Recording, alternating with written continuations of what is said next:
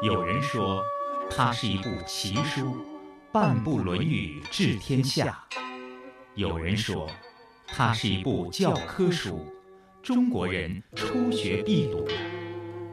这部流传两千多年、记载着孔子谆谆教诲的书，都讲了什么？又能给生活在现代社会中的人们带来怎样的人生启示呢？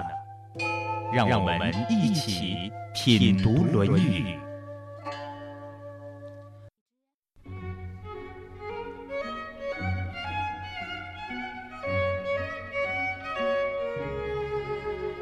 不管男人还是女人，没有不愿意被人接纳、肯定、赞赏的。所以，为了赢得别人的好感，可谓无所不用其极。比如最常见的穿衣打扮、运动健身，我看到身边的老老少少、男男女女，几乎每个人都对这件事儿常抓不懈。通过大家的努力，我们的生活也更加的缤纷多彩，充满活力。让自己变得更美、更受欢迎的方法有很多，人们各有招式。对于这一点，孔子也有两下子。今天他老人家要教您一手哦，不是五首。孔子那不是一般人呢，他教的都是绝活儿。要是您能够学到做到，那您的魅力就只能用非凡来形容了。听品读《论语》，打造一个魅力非凡的你。今日嘉宾马庆西，主持人溪水。马庆西，山东省实验中学语文教师，对中国传统文化经典有着深入的研究和体验，深入机关、学校、社区进行讲座数百场。打造非凡魅力的秘方，尽在这一句。子禽问于子贡曰。夫子之于是邦也，必闻其政；求之于亦与之与。子贡曰：“夫子温良恭俭让以得之。夫子之求之也，其诸异乎人之求之与？”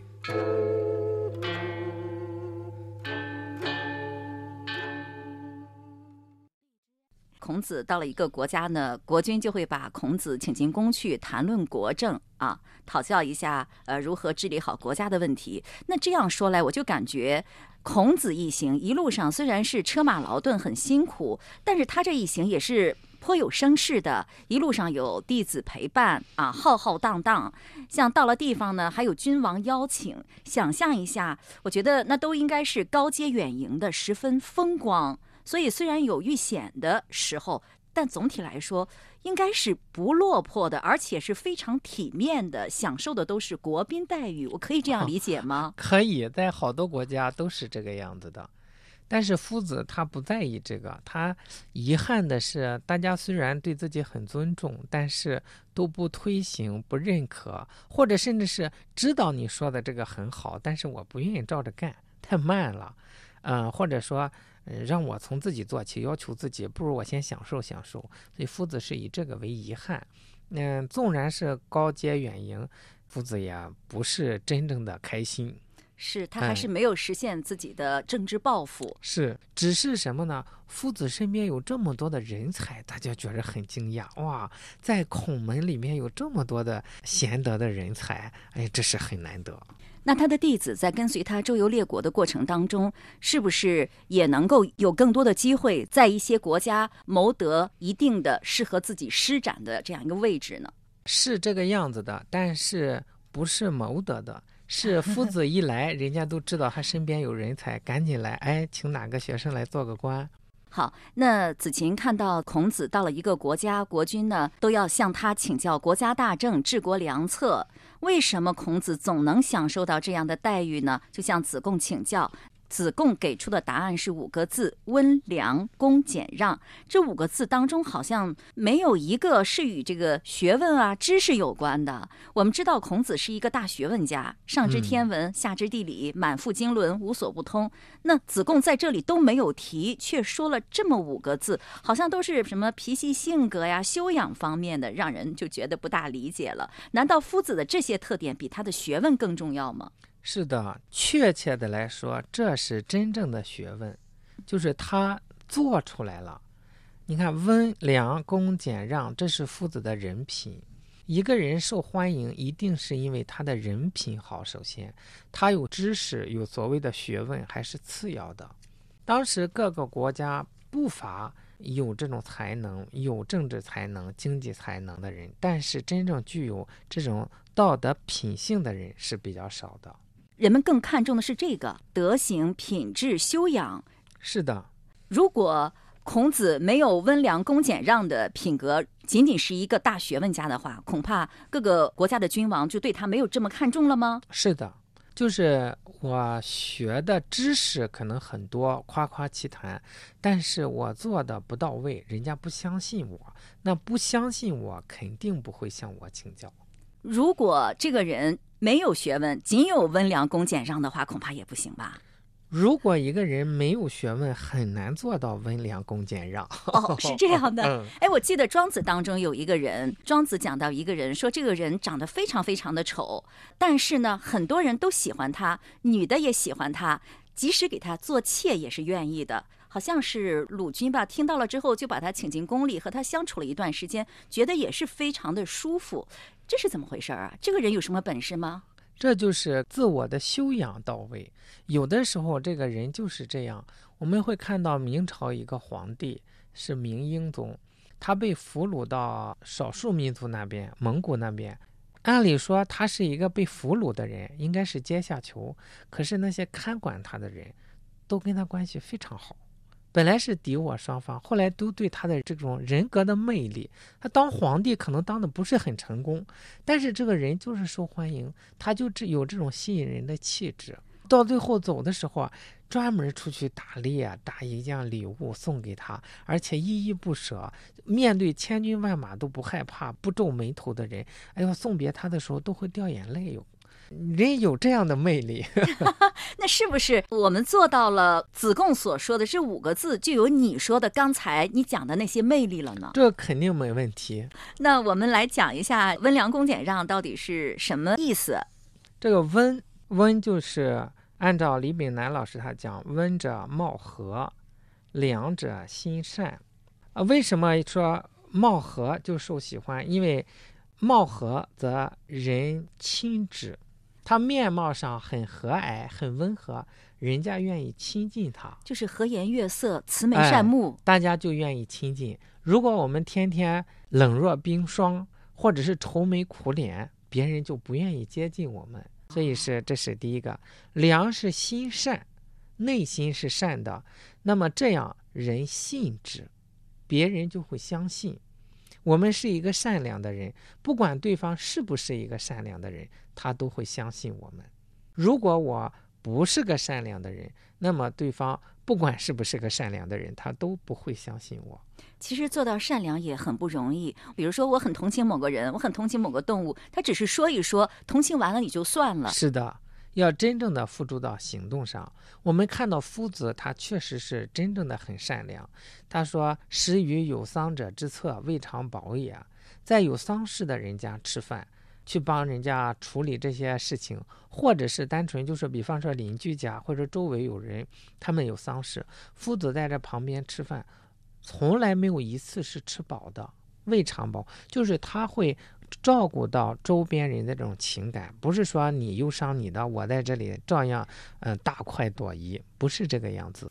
而且我还听说，孔子要是在哪一天帮助别人办了丧事，回到家里这一天他都不再唱歌了。孔子是非常喜欢唱歌的，这就证明他是很真诚的感受到对方的这种痛苦的心情。有一次他家这个起火了。他回来就问：“伤人乎？不问马。先问问伤着人了没有啊？就是那些管理的人，嗯，地位很低，但是他在乎的是这个。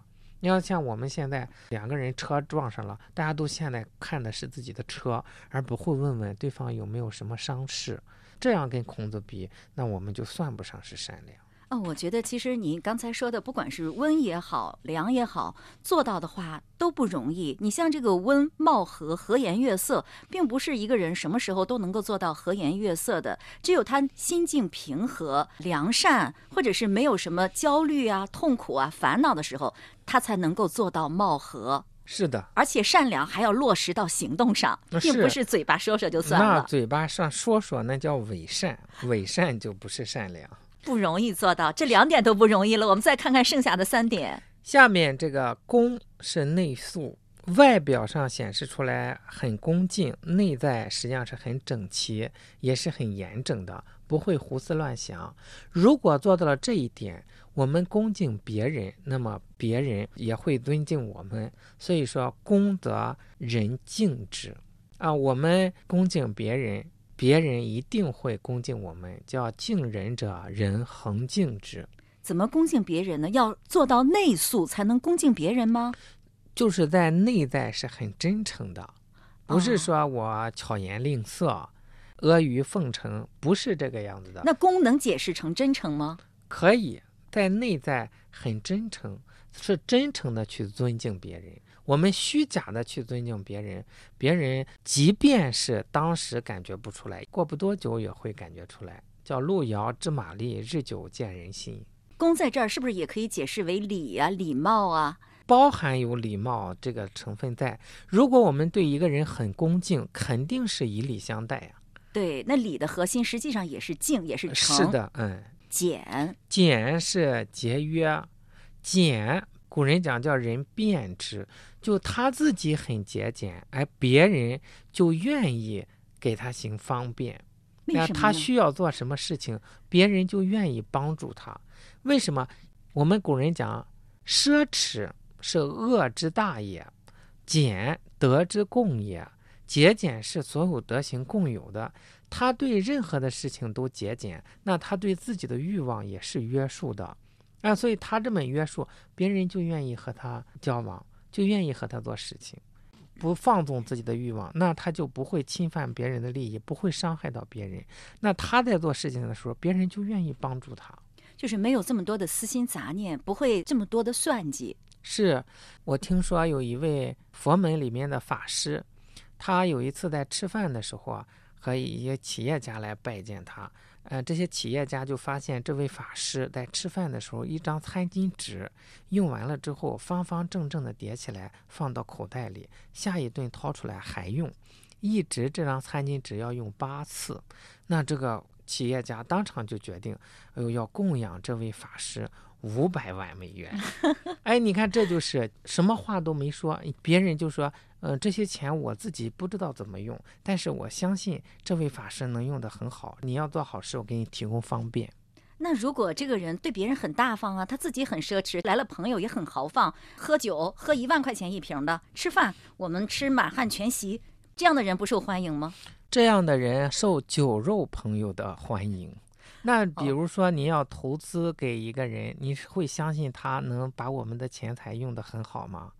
可能我们就会担心他都吃吃喝喝了。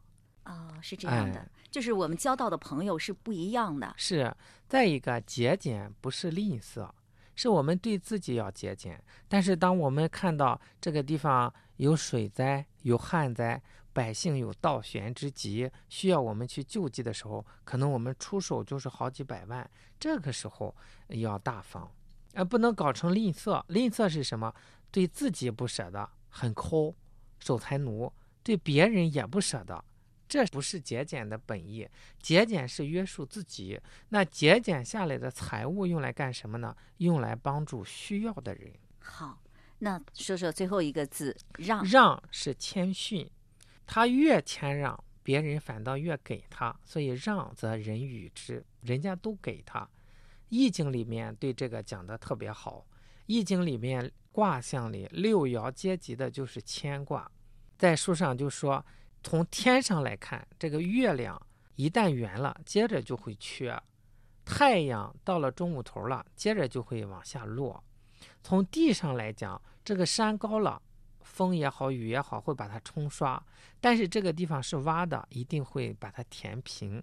因此，这个人呀也是这样，大家都喜欢谦让的，不喜欢这种傲慢的。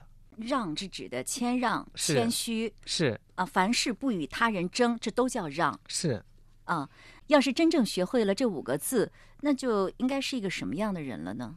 就是像夫子一样，特别受欢迎、特别受人信赖的一个人。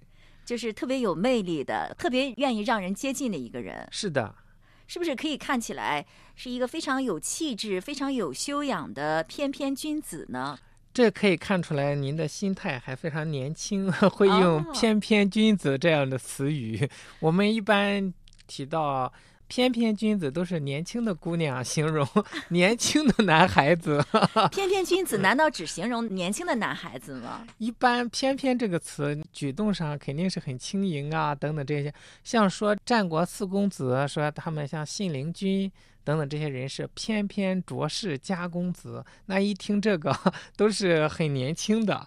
要真正说是做到温良恭俭让，往往我们觉得是很稳重、很受信赖，甚至他已经超越了。外在的这些气度美，我们都想不到去看他是不是翩翩了，只是觉着，哎呦，好值得信赖啊，啊，好值得信任，很愿意接近，超越了那一种感觉了。孔子以身示范，教给了我们五个可以让魅力经久不衰的方法。你觉得怎么样呢？他给出的这五点，没有一条是用在脸上、身上的，都是用在心上的功夫。心上有了，脸上、身上就都有了。圣人果然与众不同，见解更深一层。那做到这五点，就是一个怎样的人了呢？我想起了诸葛亮《诫子书》当中的那句话。夫君子之行，静以修身，俭以养德，非淡泊无以明志，非宁静无以致远。他应该就是一位静以修身、俭以养德的君子了。我还想起了孟子的那句话：“大人者，不失其赤子之心。”一个有胸怀、存大志的君子，总会有着善良、淳朴、率直的特质。我想，他应该是一个心思纯净的人，聪明绝顶，又不会世故狡猾，当然是非常可爱了。想当年，孔子游走于列国之间，国君们虽然都没有重用他，却都不会设防于他，因为大家都知道孔子是一个依礼而行的人，他是一个值得信任的人。用老子先生的话说，就是。夫为不争，故天下莫能与之争。那么，他的样子应该是怎样的呢？我能想出来的四个字就是和乐安详。不知道你怎么看呢？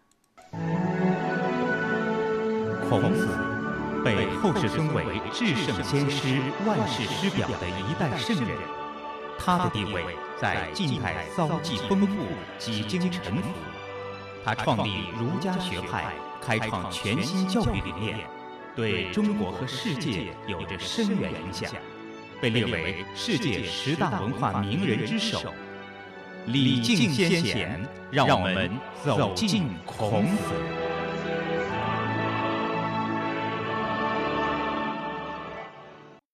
刚才我们说，孔子呢是一个具备了五个品质的人：温良、恭、俭、让。如果一个人他上知天文，下知地理，满腹经纶，无所不通，那他还可能是一个人品不端的这样一个虚伪狡诈的人吗？也可能有，像我们说秦桧，秦桧是状元，他的才华非常的好，写的字儿特别漂啊、亮。字也很漂亮。我们现在宋体字就是他发明的，按理说应该叫秦体，正因为大家不是很喜欢他，所以叫宋体。才华真的是很好，但是我们看他的品行要有保留。说到这儿，我就觉得这句话的内涵是不是告诉我们，品格、内涵、修养比知识更重要呢？是的，那就是好像是和这一章的前几句，比如说“弟子入则孝，出则悌，谨而信，泛爱众而亲仁，行有余力，则以学文”差不多的意思嘛？它都是一脉相承的啊，就是夫子是这样教的，他也是这样做的。嗯事实也是这样的。好，我们来看这句话的最后一部分：“夫子之求之也，其诸异乎人之求之与？”这句话就是说，子贡他的口才很好，他在评价完了夫子之后啊，他说了一句比较幽默的话，可以说说你看别人都是说，哎，我打听打听有什么熟人，有什么辗转的关系，我可以了解一下这个国家的内幕，但是夫子到这里，人家就主动的来告诉，说这实际上。不是求来的，夫子不会去求这个。但是呢，子贡很幽默地说：“夫子之求之也。”如果说要有求的话，夫子的求，其诸异乎人之求之与？其诸什么什么与？这是当时的方言，就是恐怕什么什么吧？恐怕和别人求不一样吧？别人就是咱们讲的那个托关系呀、呃，打听小道消息呀。夫子是怎么求呢？是求自己。求自己在道德上修养，啊、呃，达到温良恭俭让这样的气质，别人主动来告诉。就是说这句话是子贡开玩笑的一句话，嗯，很幽默的说了一句，轻松愉快的说了一句、哎、这样的话。正常的话应该是夫子根本是无求的，圣人无求。但是你非得说他求，他求谁呀？他求自己，他和别人的求不一样。那一般人是怎么赢得别人信任的呢？就是咱们刚才讲的那个。在一起吃吃喝喝，嗯、呃，在一起这个不大干好事儿，然后好像是彼此很信赖，然后套点话，啊、呃，是这个样子、嗯。或者有一些利益的交往，我给你什么好处，啊、你给我什么好处？那利益上，夫子不是，他是用自己的人格魅力来打动别人。那这句话带给我们的启示是什么？我们应该怎么做？怎样才能做到呢？我觉得这句话在我们这个时代非常的有启发性。我们现在都觉着人际关系很紧张，总是在感慨人和人之间很冷漠，好像是很多年轻人也在急着我要培养自己的人脉，好像是这样能做成事情。殊不知这一些就和别人一样，从外面去打探、去用功夫，这就舍本逐末。真正的应该怎么办？就像夫子一样。我在自己的道德修养上不断的提升，在自己的学问上不断的扩展，我真正呈现了温良恭俭让的面貌之后，那这样我身边的人都会很喜欢，身边的人还会再往外传播，他还有身边的人，就像刚才咱们讲到行王道一样，像涟漪一点一点扩展出去，那大家都会跟我们很好，所以我们不去求好的人际关系，人际关系自然好。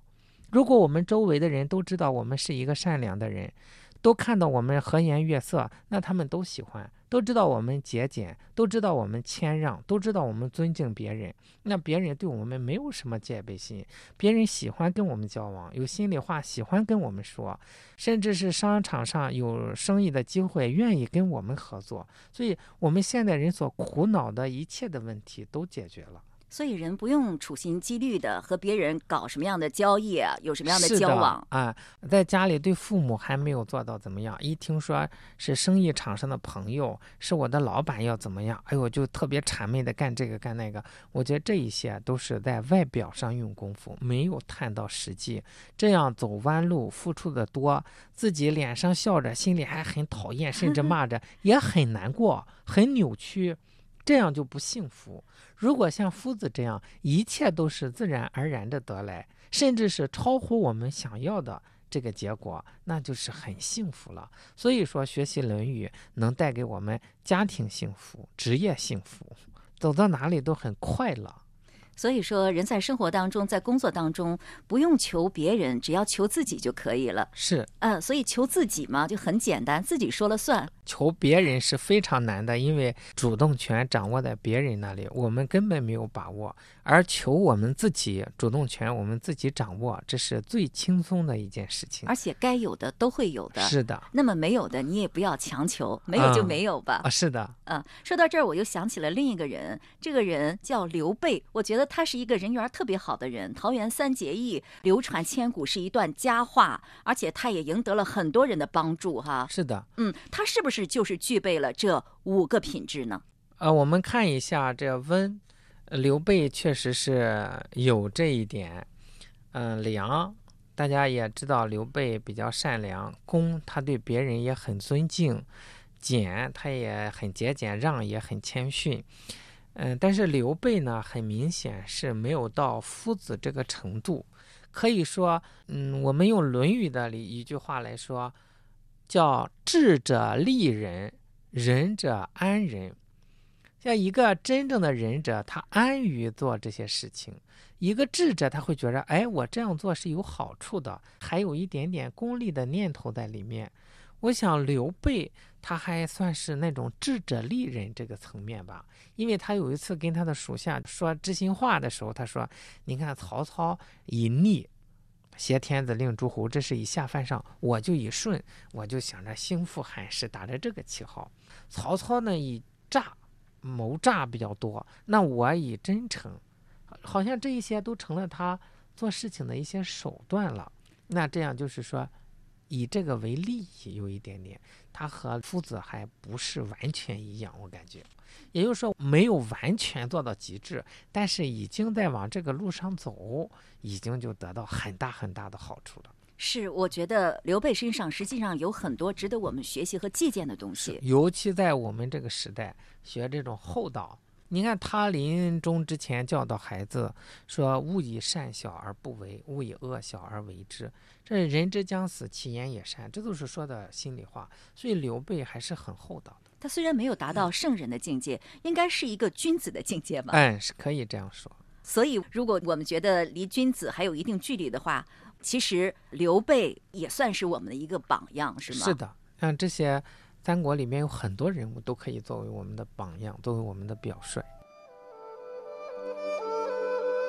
可以成为榜样的人很多，不知道你的榜样是谁呢？温良恭俭让，看起来平淡无奇，做起来却极不简单，因为它是从心而生。如果没有一个强大的内心做支撑，是做不到的。这颗心应该是什么样的呢？